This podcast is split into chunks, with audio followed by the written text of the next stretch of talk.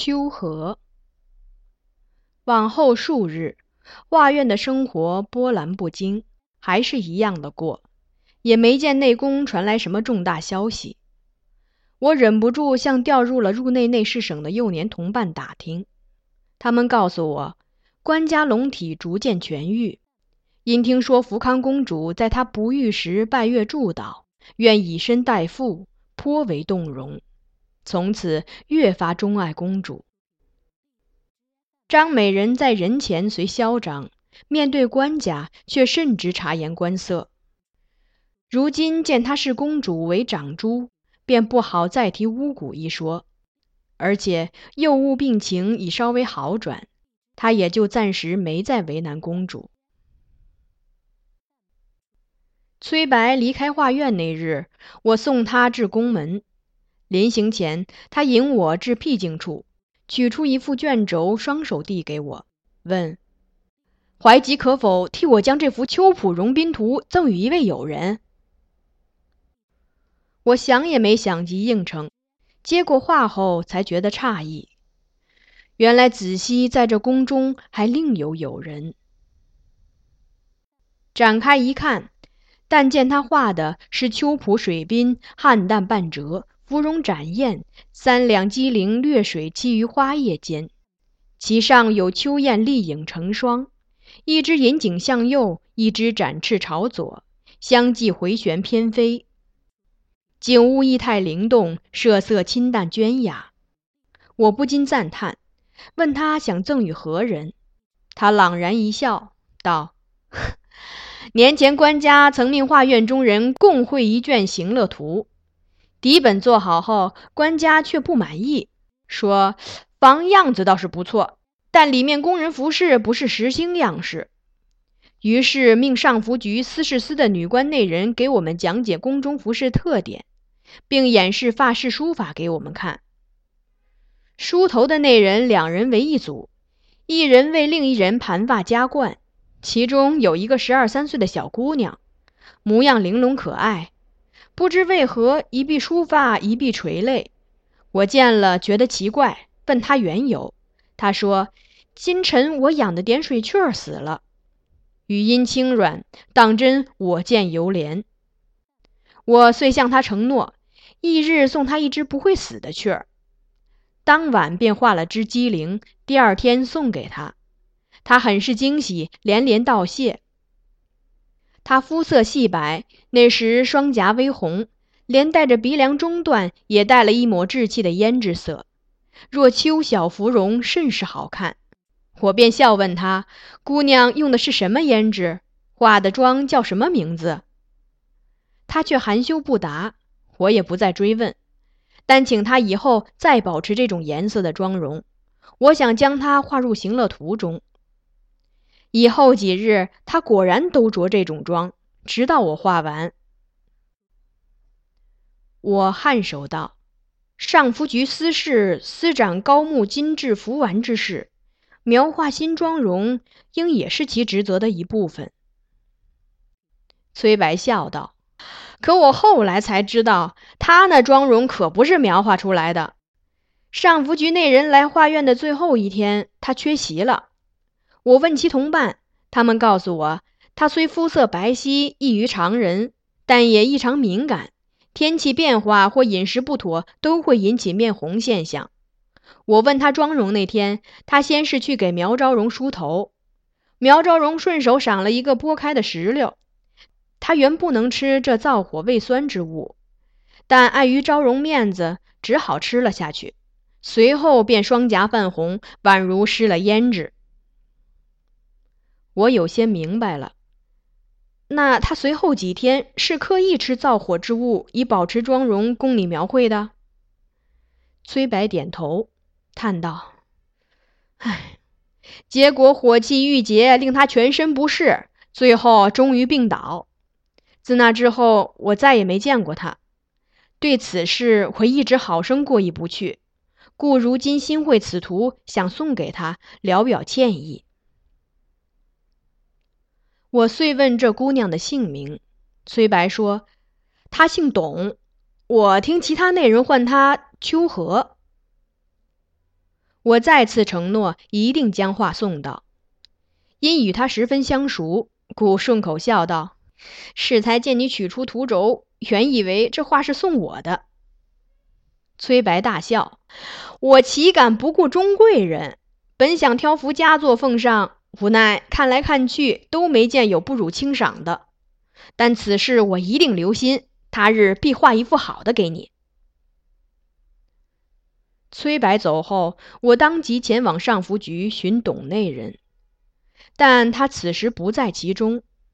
上福局与上药、上运、上辇、上石诸局一样，位于宫城东北，离内侍省不远。我随后又去了几次，却都没有找到他。据其他内人说，董内人心思纤细，技艺甚好，故宫中嫔御都爱请他梳头，往往迁延至天黑才回来。纵然我身为内侍，于夜间去袭运一位宫女，仍是不好的。替宫外人传递画卷，又有私相授受之嫌，也不便留下图轴，请别的内人转交，因此这事就暂且耽搁了下来。一日，画院服役毕，我返回内侍省居处。走至连接内侍省、尚书内省和皇帝阅视之所的通掖门时，见前方有个年纪和我差不多的小黄门，一手揽一锦盒，另一手紧按腹部，弯着腰慢慢倚墙蹲下，脸上表情似不胜痛楚。我忙走过去问他有何不适，他说腹痛如绞，恐是肠疾发作，我要扶他去上药局。他却连连摆手，说：“新任的大理平事国子监只讲司马光有贤名，所以官家命他越次入队。今日在明英阁听他讲读后，龙颜大悦，便赐他一个琉璃盏。此物凭据交给何东平游司审核，耗了好一阵儿。我刚才才从玉库中取出琉璃盏。现在官家已回福宁殿，司马先生还在明英阁等候。”我本想快步过去给他，怎奈突然犯病。这位哥哥，可否代我把琉璃盏送过去？上药局就在附近，我自己慢慢走去就行了。我有些犹豫，他便不住催我，模样很是焦急。于是我答应，接过锦盒，折向迷英阁。阁中有一位形容枯瘦的先生端坐着等候，面容甚年轻，应该未至而立之年，但神情严肃，老成持重。见我进来，他抬眼看我，双目炯炯有神。我迟疑着轻唤一声：“司马先生。”见他颔首，才放心走近，躬身将锦盒呈给他。他转朝福宁殿方向拜谢如仪，这才接过，徐徐打开锦盒。盒盖开启那一瞬，他忽然怔了怔。我见他神色有异，忙引手朝盒内看，旋即如离雷击，呆立在原地，手足无措。里面的琉璃盏釉色明净，光艳晶莹，但已经裂为两半。脑中短暂的空白过后，是纷繁杂乱的念头。不是我，不是我，我一直稳捧锦盒，未曾跌落过。刚才竟然忘了问那位小黄门的名字，找到他也无用，我根本无法证明琉璃盏在交给我之前便已碎了。此时阁门豁然大开，一下涌进数名内侍。最后进来的是入内内侍省副都知任守忠。任守忠双手负于身后，慢慢踱至我身边。好小子，打碎了官家御赐的宝物！他阴沉着脸说，忽地侧手，目视左右内侍，立即有人上前将我压跪在地上。任守忠在朝司马光欠身，道。宫中旧例，内侍损坏御赐大臣之物，听任大臣驱除。这小子是打是逐，先生只管吩咐。我完全无力辩解，感觉又回到了幼时被锁进黑屋的那次。视线模糊，思绪淡去，呼吸的空气中充满死亡的气息。我低首呆呆地凝视窥窗而入的夕阳余晖，不确定是否还能看见明天光亮的日头。漫长的等待，终于有声音响起。放了他，司马光说。什么？人手中一愣，只疑听错。放了他，司马光重复，声音更加清晰，语气异常平静。人手中皱眉，仍难以置信。就这样放了他？损坏御赐之物，判个死罪也不为过。玩赏之物岂能贵过人命？司马光淡淡说：“这位钟贵人年纪尚小，无意中跌碎琉璃盏，不为大过。”人手中作为难状。可是官家，官家若问起，请以两句话答之。司马光略顿了顿，道：“玉珏浮灰。”典礼虽文于往迹，彩云易散，过差已属于私人。大理平氏属京城初等职官，才正八品，对见惯了宰执大臣的内侍首领人手中来说，也许根本微不足道。司马先生语调平和，容止温雅，并不以势凌人。但寥寥数语竟有奇异的力量，听上去感觉是一言既出，不容抗拒。人手中反复打量司马光，几番欲言又止，最后终于悻悻退去。阁中只剩我与司马先生，我含泪下拜：“司马先生救命之恩，怀吉感激不尽，将永世铭记。”他双手搀起我，微笑道：“不必如此，只是日后要更谨慎些了。”我颔首，怀吉谨记先生教诲。怀吉，他沉吟，随即问：“你可是翰林书议局的钟贵人梁怀吉？”“是，我曾在书议局做过几年事。”后来被调到了翰林图画院。我回答，又诧异道：“先生怎知？”我听孙之汉先生说起过。他说：“看我的神情越发和善。”前年冬，我尚在翰林书议局供职，其中一项工作就是誊写往日诸臣奏议，以供密阁编辑入库存档。谏官孙府，字之汉，因天降赤雪，国中又有地震之灾，曾向皇帝上书，直指张美人宠自世恩，或见以因，不顾嫡庶贵贱之别，用物过贱，导致天变市井。他在文中引用唐书中宰相张行成劝谏唐高宗远女色小人的词句。恐女业用事，大臣阴谋，以至于未阴。一时笔误，把其中“业”字写成了“恶”。我在誊录时发现，私下把此字改正。后来秘书省复审原文与誊录稿时，见此改动，问孙府意见。孙先生连称惭愧，承认是自己笔误，对我擅作主张修改他文字，不仅不以为侮，还大为夸赞。向不少人提起过。钟贵人读过唐书，司马先生问我，语气隐含赞赏之意。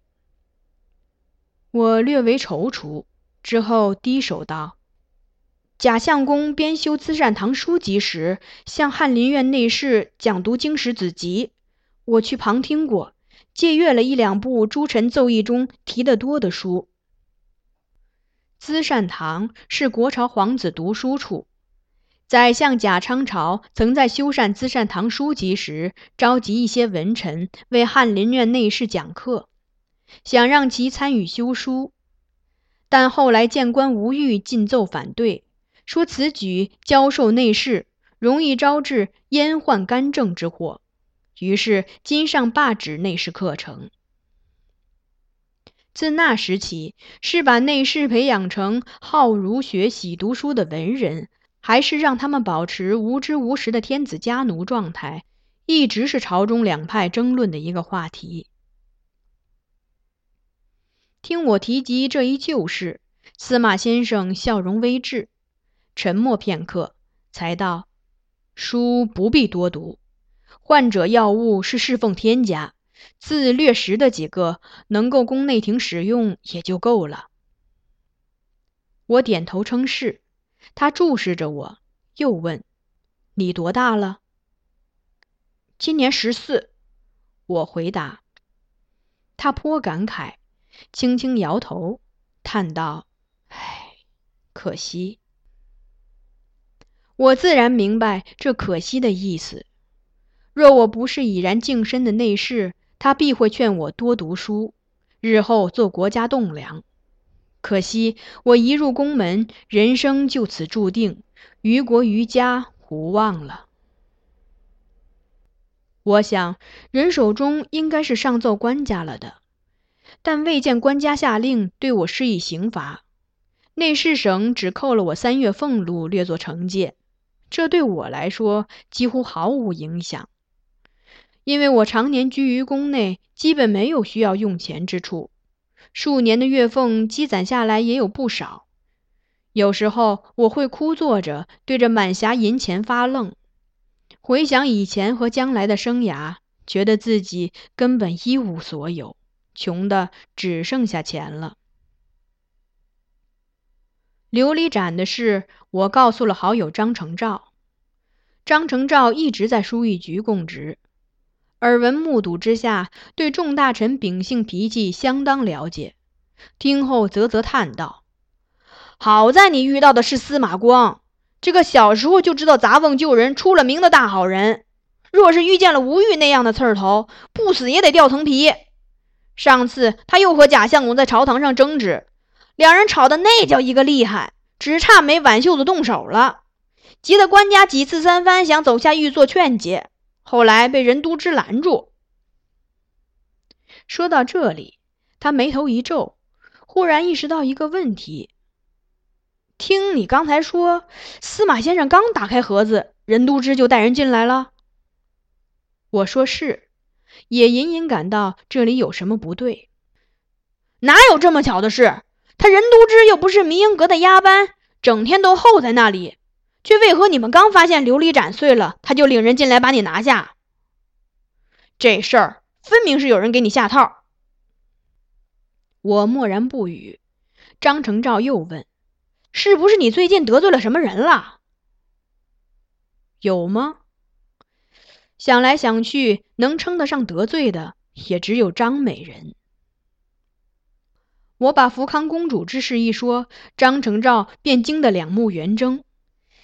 你拆张美人的台，还拿她比作赵飞燕，宫里人谁不知道她是个睚眦必报的主儿啊？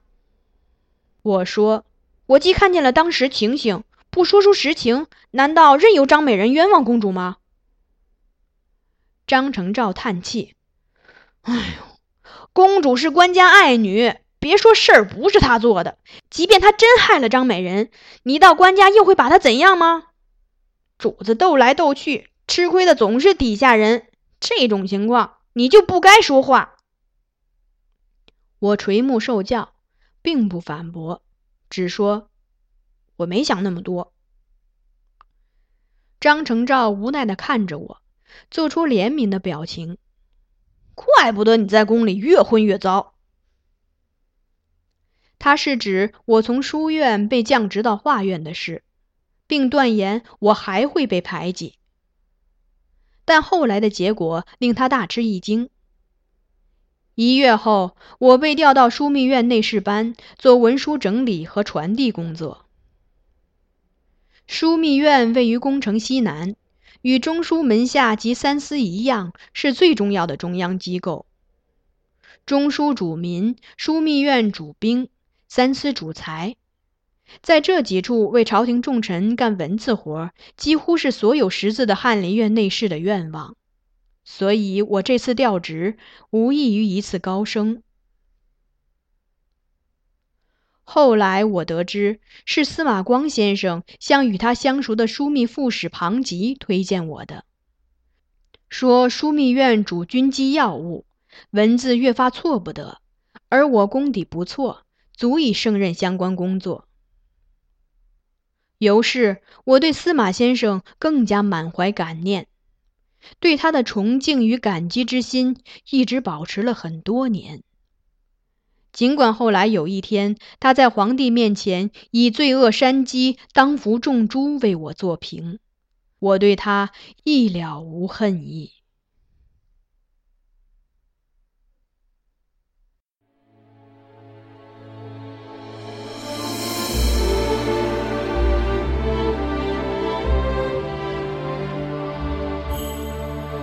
您刚才收听到的是菊止播讲的有声小说《孤城闭》，欢迎继续收听。